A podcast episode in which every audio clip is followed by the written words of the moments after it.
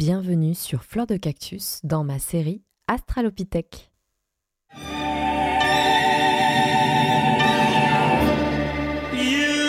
are my destiny. Vous écoutez un podcast qui pourrait peut-être vous intéresser. Taureau, vous aurez le sourire. Oh là là, c'est bien des idées de filles, ça. 2022 sera une belle année. On soit de la balance ou du lion, on s'en balance, on est des lions. Pourquoi aurait-on besoin d'une vie symbolique ou spirituelle pour s'épanouir Bon, on va essayer d'avoir une conversation sérieuse. Astralopithèque, le podcast qui vous propose de considérer l'espace de quelques minutes pourquoi l'astrologie est-elle si prégnante à l'aune d'une société rationnelle et ultramoderne. Je suis Susanna Darcambel, créatrice de ce podcast, et je vous souhaite une très belle écoute.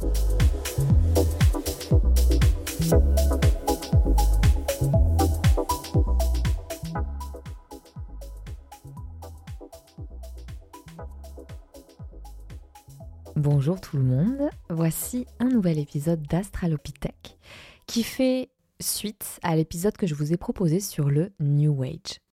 Petit rappel sur le New Age. Le New Age se traduit par Nouvel Âge en français et c'est un courant culturel, philosophique, ésotérico-spirituel qui date du début du XXe siècle et qui s'est infusé dans notre société à travers des pratiques comme le yoga, la méditation ou encore l'astrologie, qui, comme vous pouvez le constater, se sont démocratisées à l'heure d'aujourd'hui.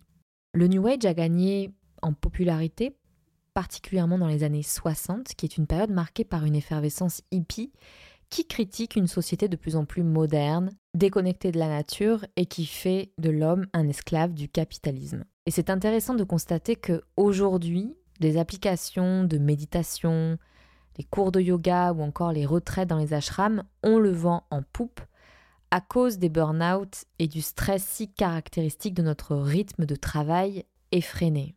Donc c'était un courant critiqué jadis, qui était marginal, et qui est devenu en l'espace de quelques années très populaire, et cela à notre insu, sans que vraiment on, on s'en rende compte. Et c'est d'ailleurs très difficile de définir ce qu'est le New Age. Comme je vous le disais dans l'épisode sur le New Age, le New Age est un courant qui a mélangé, dilué ces dites pratiques millénaires et complexes que je vous ai citées, donc comme le yoga, l'astrologie, etc. Et je crois fermement qu'il est important de ne pas tout amalgamer. Un professeur de yoga n'est pas forcément New Ager. Il y a des personnes qui ont développé une discipline pendant des années, voire des décennies, qui se sont spécialisées euh, dans leurs outils et donc euh, qui font fi du New Age. Et pour vous donner un exemple de, ce mélange culturel si caractéristique euh, du New Age, eh bien les New Agers en arrivent à prier, à canaliser aussi, comme euh, ils disent, Bouddha, Marie-Madeleine ou encore Shiva, car ce sont des entités considérées comme égales, ayant un message euh, universel qui nous permettrait de nous élever d'un point de vue spirituel.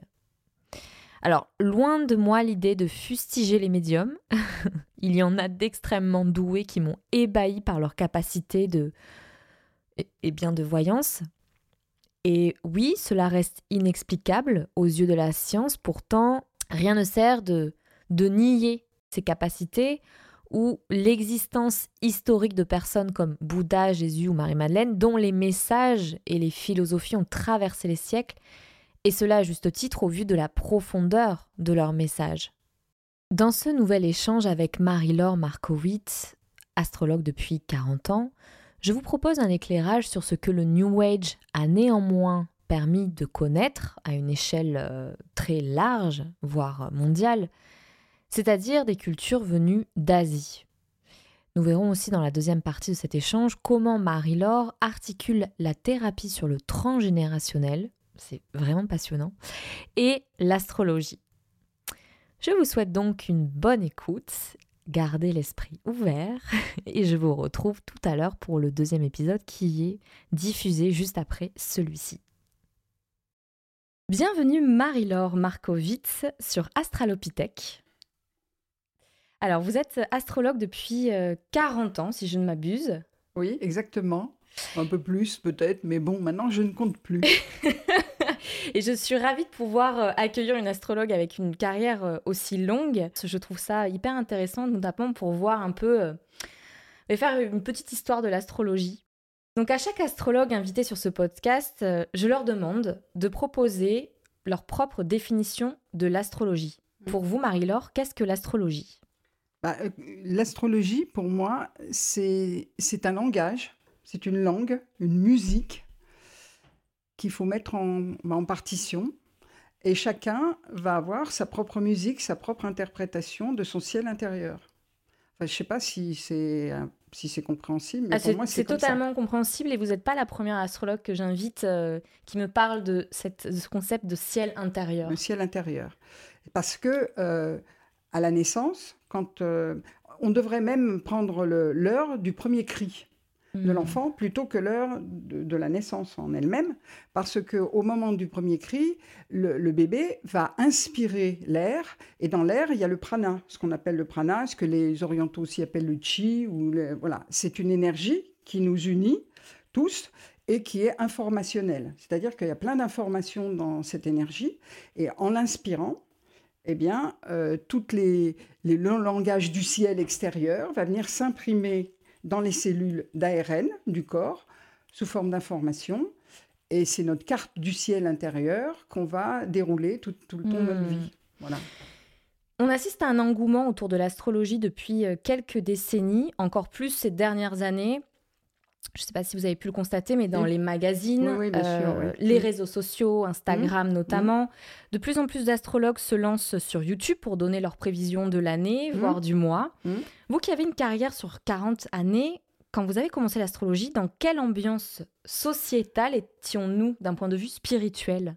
Alors, euh, moi, oui, j'ai commencé l'astrologie spirituelle, hein, c'est-à-dire on appelait ça à cette époque-là euh, euh, l'astrologie humaniste, Mhm. euh, avec Den Roudia, enfin tous ces gens-là, euh, qui donnaient une dimension, on va dire, euh, qui était différente de l'astrologie événementielle, quoi, qui donnait euh, euh, un sens à la vie. Voilà, c'est cette astrologie-là que j'ai développée. Mais quand moi j'ai appris euh, l'astrologie, euh, ben, on euh, enfin, moi dans mon milieu, j'osais pas en parler. hein. Hmm. Parce que là, j'étais vue comme une sorcière. Ah oui, à ce point? Ah ouais, ouais. Mais c'est-à-dire comment ça se manifestait, ce- ces Ah, comportements? euh, c'était, de- alors, c'était des blagues, des machins. On m'appelait Madame Soleil. On m'appelle toujours Madame Soleil. hein, Les copains m'appellent On m'a fait ce Madame a récemment. Mais bon, euh, je pense ça, euh, c'est gentil. hein. Mais bon, là, à cette époque-là, c'était pas, euh, c'était pas euh, anodin, on va dire. C'était pas Hmm. anodin du tout. Et même dans ma famille, parce que moi j'ai une famille euh, où il y a beaucoup de médecins, des, dentistes, enfin des gens, des scientifiques. Mon fils est scientifique. Eh bien, euh, je n'osais pas trop dire que je faisais de l'astrologie, hein, parce que là. euh, On se situe dans quelles années là à peu près? Alors, dans les années, alors, attendez que je me repère, euh, 75, par là, 1975. Donc Elisabeth Tessier commençait à faire l'astrologie Voilà, c'est euh, ça. Voilà, les- un elle, petit commençait, pas, euh, elle commençait à être connue. Ouais. Donc c'était un peu la seule image qu'on avait en plus d'astrologie. Voilà. Alors, l'astrologie, savoir. Alors, les gens, ils venaient. euh, ils venaient savoir s'ils allaient gagner au loto, s'ils allaient être riches, s'ils allaient rencontrer l'amoureux qui leur Mhm. convenait. Enfin bon, bref. Hmm. Moi, je ne fais pas ça du tout. Voilà. Mhm. Et tout de suite, je les mettais. Euh, Il y a même des gens, que au même au début, hein, où j'ai refusé.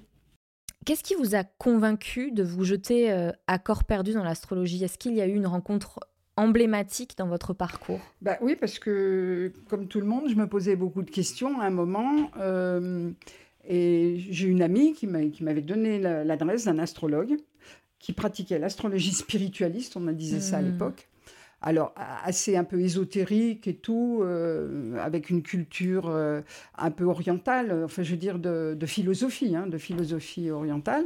Donc, je suis allée le voir et là, euh, au lieu de me dire mon thème, il m'a copieusement gueulé et il m'a dit T'es astrologue et je vais t'enseigner l'astrologie. Voilà. Et vous avez déjà entendu parler de l'astrologie euh? Bah, pas du tout. Alors, je, je déjà à l'époque, je m'intéressais beaucoup, je de la méditation, je m'intéressais beaucoup aux philosophies euh, bouddhistes, Mm. tout ça, quoi. là, voilà. Mais l'astrologie, pas du tout. Hmm. Donc, mais pour moi, c'était. euh, Voilà, c'était une prolongation. Alors en plus, ça a été très dur mes débuts parce que à l'époque, il n'y avait pas de logiciel pour calculer les planètes, donc c'était l'étape de logarithme, tous ces trucs-là pour calculer chaque planète, les maisons, tout ça, enfin tous les On a du mal à l'imaginer, je crois. Et j'étais très nulle en maths. Mm. Et dès que je voyais des chiffres, moi, c'était. Voilà. Bon, enfin, j'y suis quand même arrivée. Puis après, dès qu'il y a eu les premiers logiciels, euh, tout de suite, je me suis ruée dessus.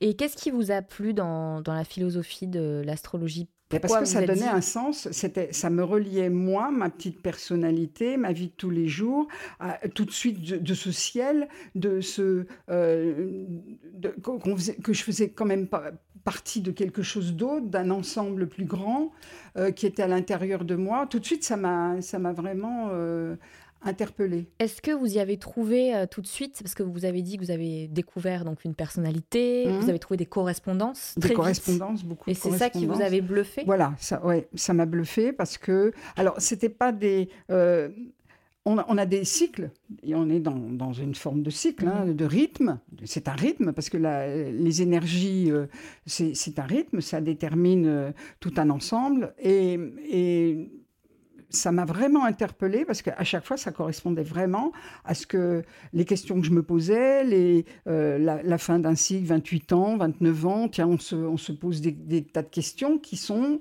euh, qui sont pertinentes à ce moment-là. Et, puis, ça correspondait vraiment, euh, après, petit à petit, à tout ce que j'ai découvert en moi, mes, mes blocages, mes manques, euh, les, les choses que je sentais en moi. Je me disais, Ah, mais je suis capable de ça, mais j'étais bloquée pour y aller, tout, les peurs, euh, tout. Ben c'est, voilà, Mm. avec l'astrologie, ça expliquait beaucoup de choses.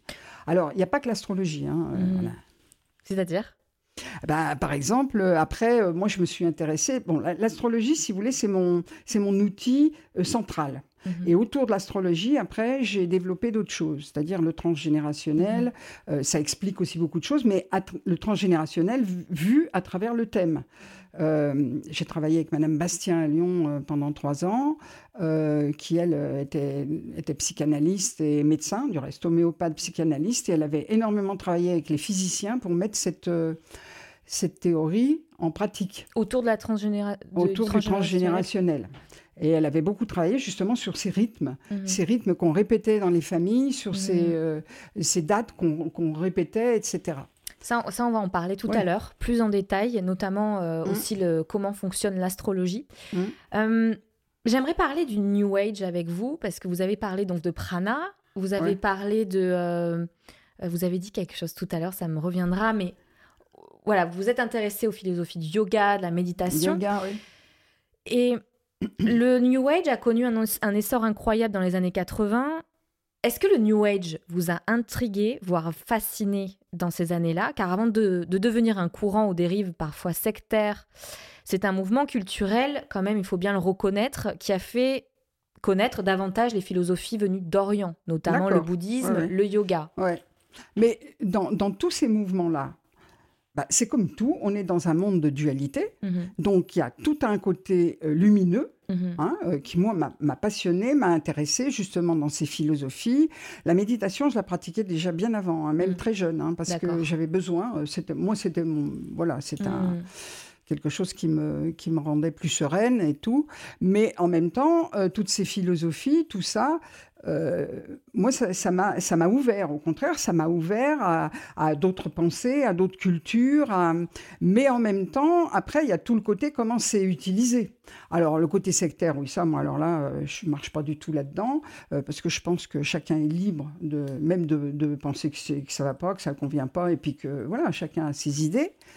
Mais je, pense que ça a contribué à, à amener une autre conscience, voilà, une ouverture de conscience sur d'autres choses, surtout en Occident. Mhm, mhm. Euh, je connais pas mal euh, les Indiens euh, d'Inde- eh bien, moi, ils m'ont appris beaucoup de choses. Mais en même temps, ils ont aussi beaucoup de choses à apprendre de l'Occident. Voilà. Je vous posais cette question parce que, en fait, ce qu'on reproche au New Age, c'est un peu ce bricolage spirituel. Oui, oui, C'est-à-dire c'est que, un bricolage. voilà, oui, c'est un on prend euh, allez, les Sioux euh, d'Amérique, on prend chez les Mayas, on prend chez euh, le dieu Quetzalcoatl, un peu d'astrologie là-dessus, un peu de poudre Ouais. de perlimpinpin, et, et ça devient un peu une, une boue, enfin, Bah, c'est de le syncrétisme, hein, ce qu'on appelle le syncrétisme, hein, avec euh, voilà, on un peu de, de partout. C'est ça. Alors, euh, Mais qui a, pour le coup, il y a des syncrétismes, euh, enfin, je pense aux syncrétismes d'Amérique latine, avec notamment quand les Espagnols sont arrivés en Amérique bah oui, latine, ouais, etc. ouais. Mais je trouve que euh, il n'y a pas de, il, manque vraiment une colonne vertébrale en fait à ce New Age tel Eh qu'on ben, le connaît Voilà. aujourd'hui en France. Ouais, ouais. Il manque une colonne vertébrale parce que c'est un peu tout et n'importe quoi. Donc ça a ouvert la porte, comme vous dites, à des gens qui vont faire un stage de yoga pendant quatre jours, après un autre stage de ceci, cela, puis après ils se mettent thérapeute. Ouais, exactement. Euh, ben euh, oui, non, mais moi, ma colonne vertébrale, alors, si vous voulez, c'est, comment je vais dire, euh, moi j'ai j'ai pris ce qui me convenait dans, dans ces philosophies. Ça m'a permis de travailler sur moi. Voilà. Mm. C'est-à-dire que les personnes qui font des tas de stages de partout, en fait, ils ne travaillent pas sur eux. C'est de travailler vraiment sur soi, sur ses manques, sur ses, les compensations qu'on va aller chercher là, là-dedans. euh, euh, voilà. Et à partir du moment où, où ça, ça vous permet de travailler sur vous, vous, vous, vous déterminez votre propre colonne vertébrale à vous. Quoi. Et comment on peut faire la différence entre, euh, alors quand on va à un stage de 4 jours par là, par-ci, etc., euh, comment ça se différencie d'un vrai travail sur soi? Bah, D'un vrai travail, c'est-à-dire que les, les gens, c'est de ne pas s'éparpiller. Alors, il y a énormément de gens, quand vous leur dites Ah oui, mais je suis pas bien dans ma peau, euh, voilà, ils viennent me voir, ils sont pas bien, et gna. Euh, bah, il faudrait peut-être faire Ah ben ça j'ai fait, mais ça marche pas. Euh, ça j'ai fait, mais ça marche pas. Ou ça, euh, voilà. Alors Hmm. ils, ils font un peu tout, ils vont, ils vont brouter un peu partout, et en fait, parce que c'est pas intégré. Et ça, c'est juste en superficie, en fait. C'est en superficie, il faut que ce soit intégré. Il faut que ce soit intégré. Et euh, alors après, c'est le travail justement après euh, avec des amis des ou des petits groupes ou de travailler ensemble ou de voir. Et puis moi, l'astrologie, c'est ma colonne vertébrale parce que j'ai choisi un un outil. On va dire ça comme ça, un outil qui, qui me permet, moi, tout le temps de, de me remettre en question, mais je remets même en question, même des fois, euh, ce que je fais, ce que je dis, euh, parce Mm. que euh, euh, voilà, on peut se tromper, euh, c'est pas, on n'a pas la science infuse.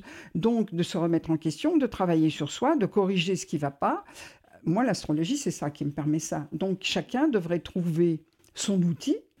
Et après, ça n'empêche pas d'aller butiner ailleurs, mais à partir de ça, de, de, bah, de retravailler, tiens, je vais chercher un petit peu, ah bah oui, ça, ça, ça me correspond, parce que dans toutes ces philosophies, euh, moi, je prends pas tout, hein. Mm, mm, mm.